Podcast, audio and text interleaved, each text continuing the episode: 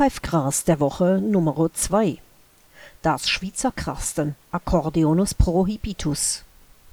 Das Schwyzer Krasten ist ein Exportschlager, seitdem die Exkursion zur Erforschung der endemischen Flora der Inselgruppe der Akkordeonen diese bullige, aber auch elegante Pflanze entdeckt hat. Robust nicht nur im Aussehen, welches entfernt an einen Zentralheizkörper erinnert, sondern auch im Klang fällt am Schwyzer Krasten sofort das bei den Pfeifgräsern obligate Gasspeicherorgan ins Auge, welches mit einem in Falten gelegten Balg versehen ist und dadurch sein Volumen extrem variabel vergrößern und verkleinern kann. Dementsprechend hartnäckig und ausdauernd teilt sich die Lautäußerung dieses Pfeifgrases zu jeder Tages - und Nachtzeit der Umgebung mit. Die Schweizer bringt das Schwyzer Krasten seit seiner Entdeckung schwerstens zum Schwyzen.